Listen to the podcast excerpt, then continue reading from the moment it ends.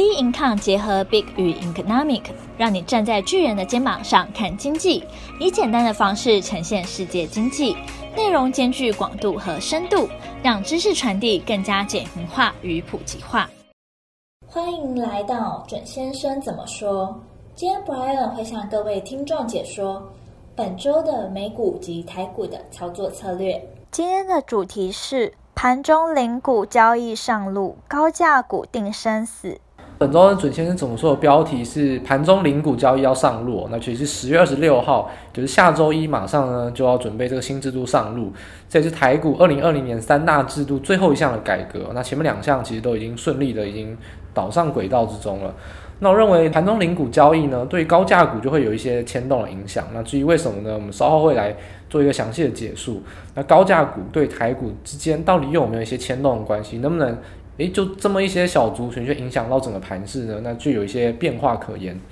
先回测到，就是说，呃，美股的部分，那道琼关于指数呢，上周呢是大概跌幅了零点四六个百分点，就如同我们所预期，是一个五日线的反压，然后确实是一个震荡走低。不过在十月二十二号，就礼拜四的时候，确实呢是出现一个非常长的下影线，那打到月线之后呢，去做一个假跌破支撑往上。认为未来一周呢，其实就会沿着这个上升月线持续的去做有支撑的动作。那不断去支撑，那月线又是上升的情况下，那就会形成一个比较震荡偏多的一个预测。那至于为什么呢？那以下两点就给大家来参考。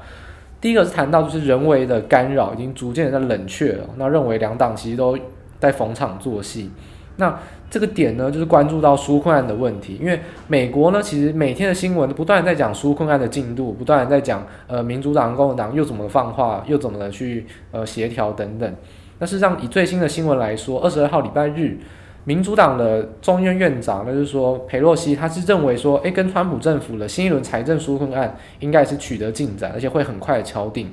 不过事实上呢，马上的共和党就是说参议院的党员们又开始说，他其实不愿意买单的，就是说在十一月三号之前呢，其实就不太可能解决纾困案这个已经拖了很久、持续没办法解决的困境。不过事实上，主先生来看说，这个反复无常的立场呢，其实整件事的重点并不在于通过纾困案的进度，因为就我们来看都在放话，进度根本没有往前。那事实上达成的话，两党协商达成就达成，那没有达成之前，那就没有达成，其实根本没有什么进度可言。不过重点在于说，民主党跟共和党的反复上态度，这个就会有一些变化了。因为民主党先前是强势的，就不愿意降低金额啊，那就是因为他们就仗着民调领先，那就是说，那大选赢了再谈嘛。所以说这个就是比较放软心态。诶，那这会不会就牵连到是不是有一些选情的重回的焦灼表态呢？因为毕竟目前来说，民调开始下修，那川普确实是有开始拉回一点，那但还是有比较落后的迹象。那反过来说，共和党的川普一直以来都是积极的签纾困案，有就好，因为他在选前呢抢发最后一张政治的支票，因为有的话选前总是会有一些好印象。那共和党却在这个时候却反倒去扯后腿，诶，那是不是就反倒认为说？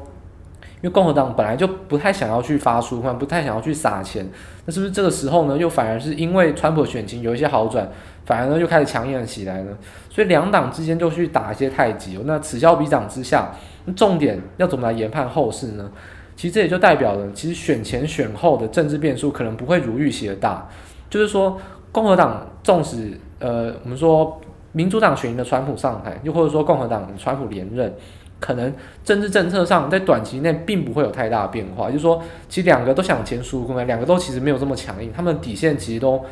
并没有大家想象中这么离得这么远哦。其实他们都是有一些共识的，只是说因为选举的关系呢，他们就有一些牵扯跟焦灼。所以说，真正到选后，可能两党就开始和好，就针对纾困案能通过就通过。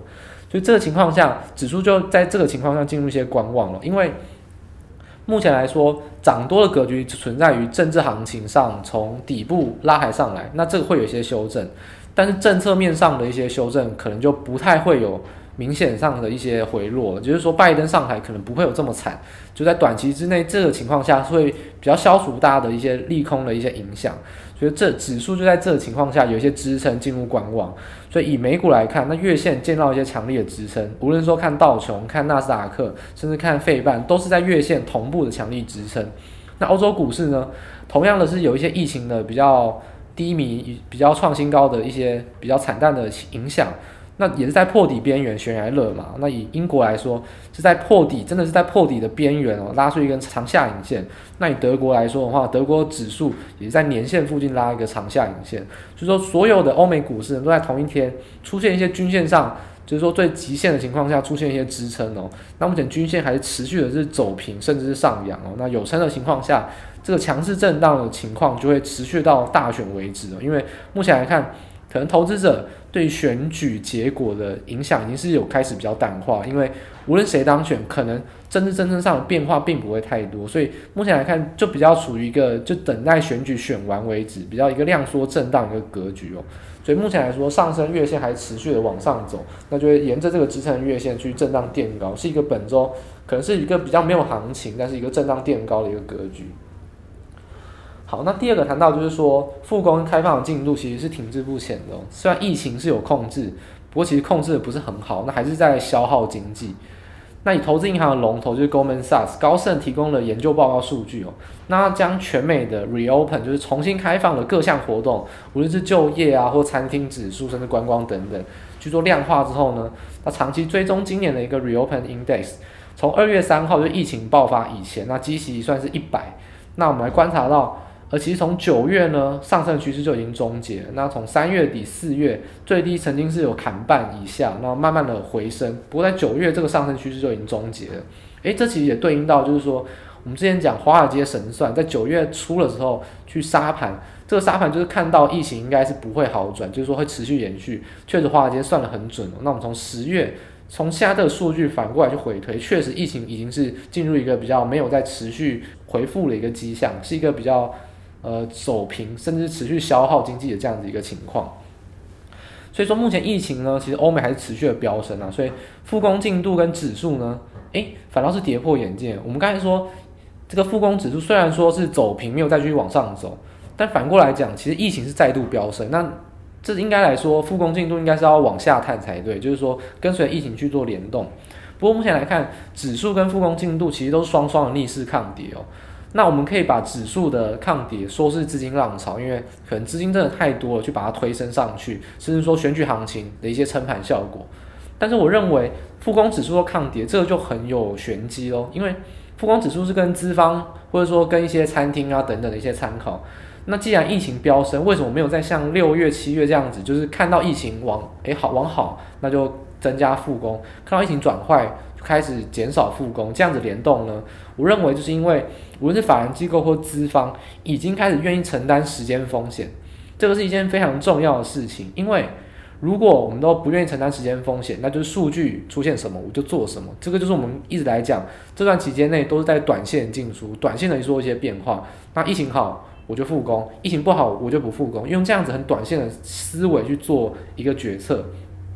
但资方纵使到现在疫情飙升，也还是一样维持一个复工的水平的话，就代表他愿意承担时间风险。也就是说，他是在向未来贷款，他已经在赌疫苗一定会出来，而且他认为疫苗出来的时间点，例如说第一季是他可以承受的范围，所以他现在已经不会再想要把他的生意或者说他把他的产业去做一些破坏，他就维持在这现在这个水平，虽然会消耗他的经济，消耗他的成本，忽然会有可能造成他亏损。但他已经是对于疫苗，甚至是说对未来利多，已经有比较明朗化发展，他就开始愿意去承担这个时间风险，因为是已经可控的、可预期的。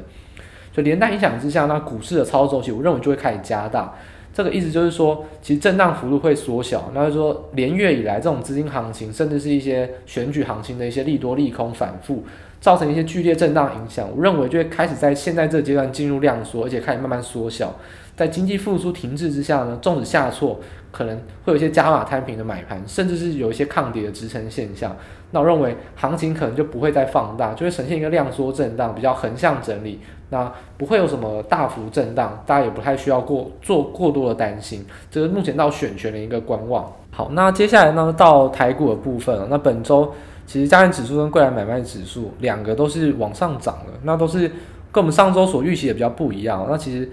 在星期一当天哦，其实跳空开高，而且一举的长红棒突破五日线跟十日线。那十月十九号这个行为呢，其实就马上意味着就是空方就没戏了。那坦白来讲，这个红 K 来的是又急又快，而且实际上是没什么道理的。那这无限突破之后呢，那无论如何你都还是要去减减少空单啊。那我们就针对到上周所说的，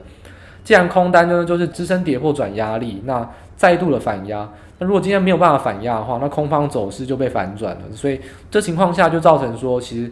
空方当然不会好受。那当然你也不会亏得太多，因为其实涨跌幅是并不大的。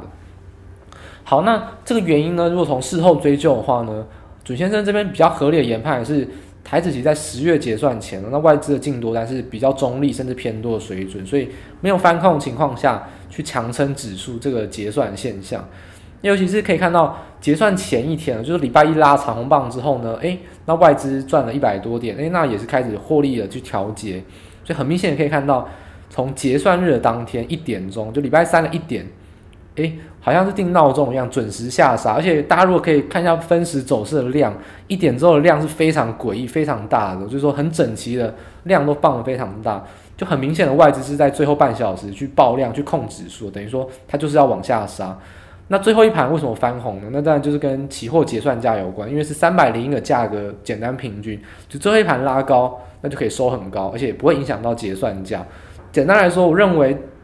呃，十月的外资结算其实是真的蛮凶狠的，因为其实基本上是多空双吧，因为从空方呢看来是一个极度偏空，它是硬是把它往上拉，那它获利了结之后呢，最后一盘。它剩下的空单，它还连这个肉都不放过呢，最后半小时还硬要去爆量控指数，基本上完全是没有在演的。那我认为这当然是比较夸张，今年很少见的现象啊。那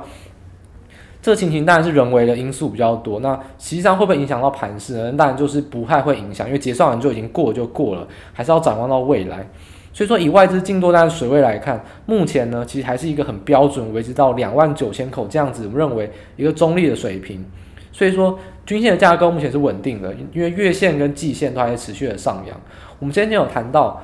季线的扣底位置已经要准备扣到台积电涨停板的位置，也就是说，一万二到一万三这个箱型震荡格局已经要持续了三个月哦。大家可以来想一下，诶，回退一下，确实已经要三个月了。那这意思就是说，扣底位置要往上扣了，要扣到很高的位置。那季线如果没有办法突破一万三的话，季线就要走平了，那很有可能。台股呢就会陷入到一个均线纠结的位置，所以说以现在来看，这个是台股最后一次机会了。如果在呃美国大选之前没有办法突破一万三的话，那基本上台股的均线就会完全纠结在一起，而且是高档纠结，这是对上攻非常不利的。那有没有可能突破呢？那我认为是有机会的，因为其实以均线架构来来看的话，目前还是持续的走阳，而且目前来看是有一个短线、月线有多次的支撑，尤其是看台子期的连续盘的话，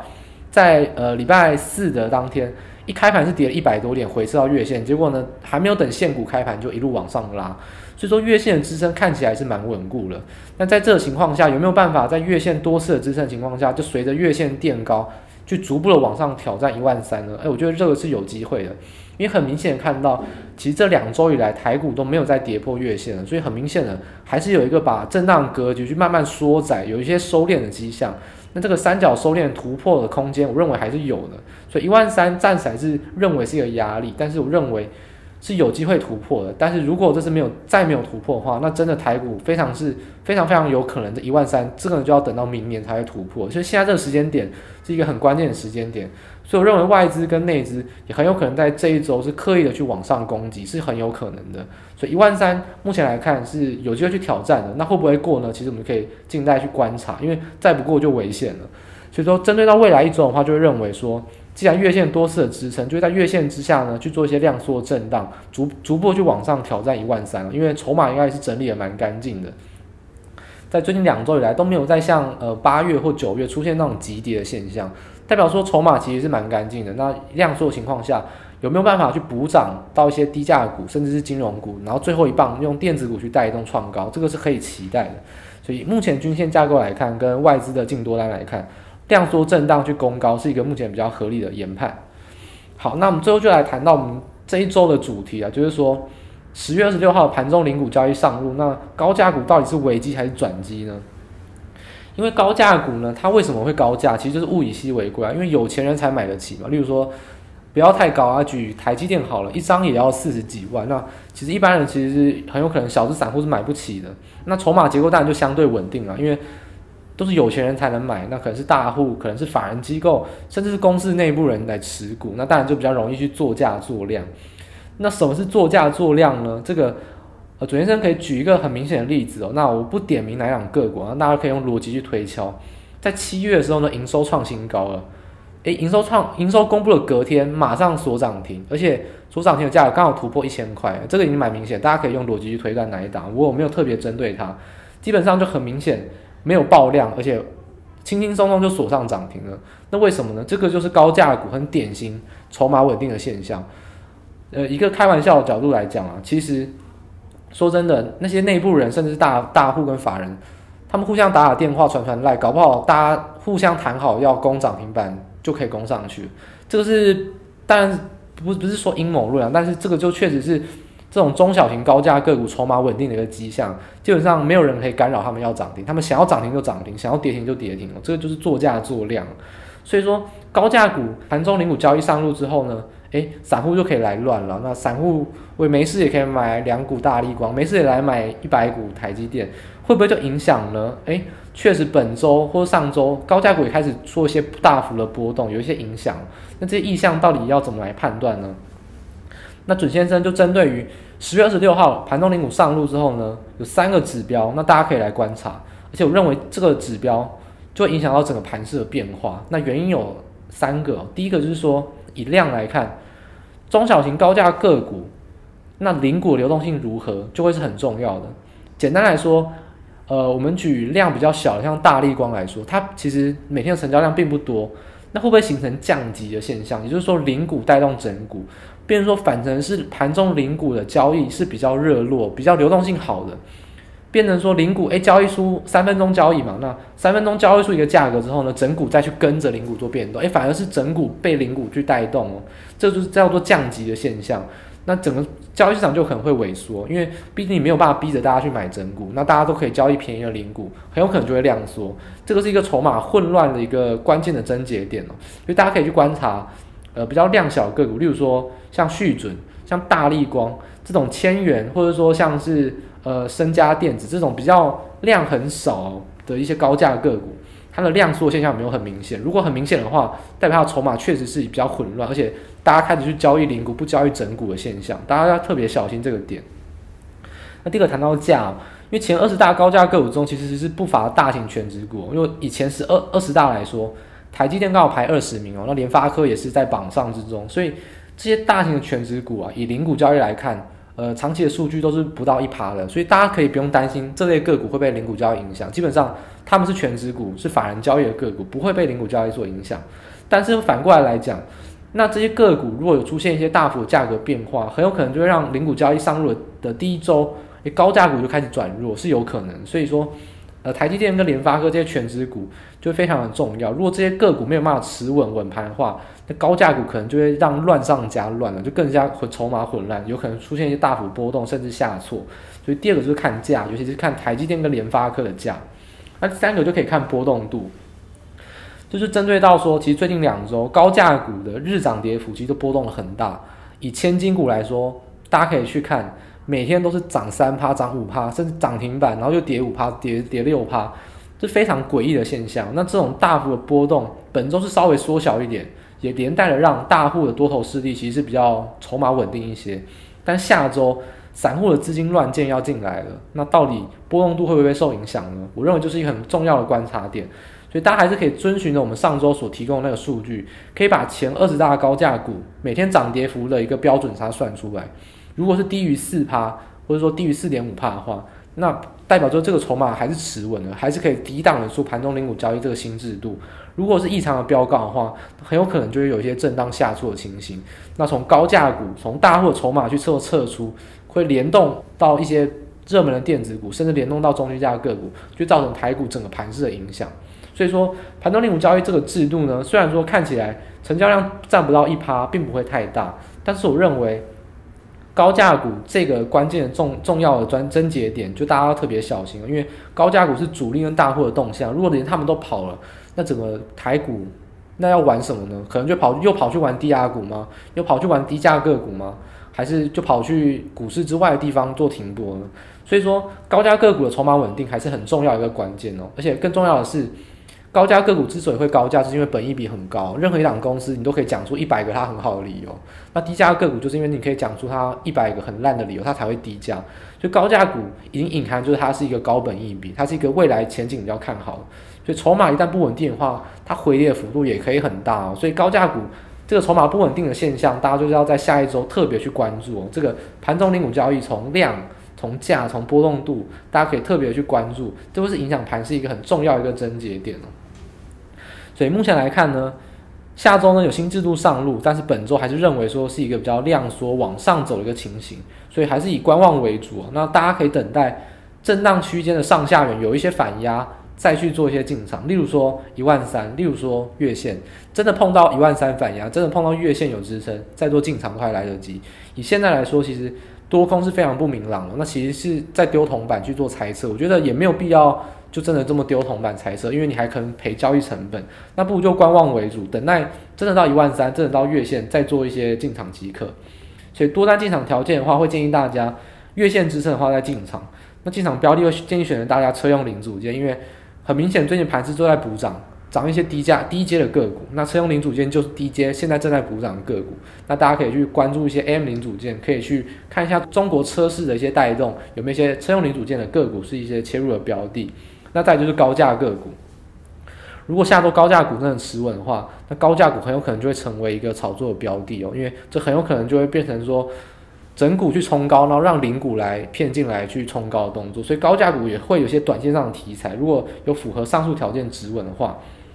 那空单进场条件呢，就是反过来讲，就是一万三如果有反压的话，就可以来做一些空单的进场。那我认为一样选择高价个股，因为既然反压的话，代表一定是高价股撑不住，所以中小型的高价个股，一些量比较小的高价个股，就会是有一些进场短空的一些机会，就是给大家来做参考。目前还是以观望为主，那等待真的有一些反压跟支撑再做进场，会是一个比较适宜的一个操作步调。准先生怎么说？就到这边结束。喜欢我们的内容，可以订阅。有任何问题，欢迎到我们的脸书专业以及我们的 Instagram 与我们做交流。我们的 IG 账号是 bincon 点 IG。我们下期见。